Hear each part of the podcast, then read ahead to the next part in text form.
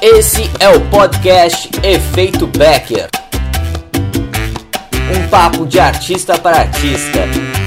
Empreendedorismo cultural, formas de viver de arte fazendo arte. Eu sou Juliano Rossi, codinome Ju Rossi.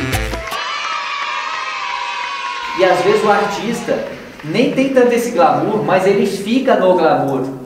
Glamorização. Ah, vou viajar e ah, eu, como é que é o banheiro? Tu tá preocupado com o banheiro, tu tá preocupado nem com o cachê, quantas vezes você vai ganhar. Quantas vezes você viajou ou, ou foi apresentar, não, não te falaram o cachê, e aí te pegou pela sedução, sabe?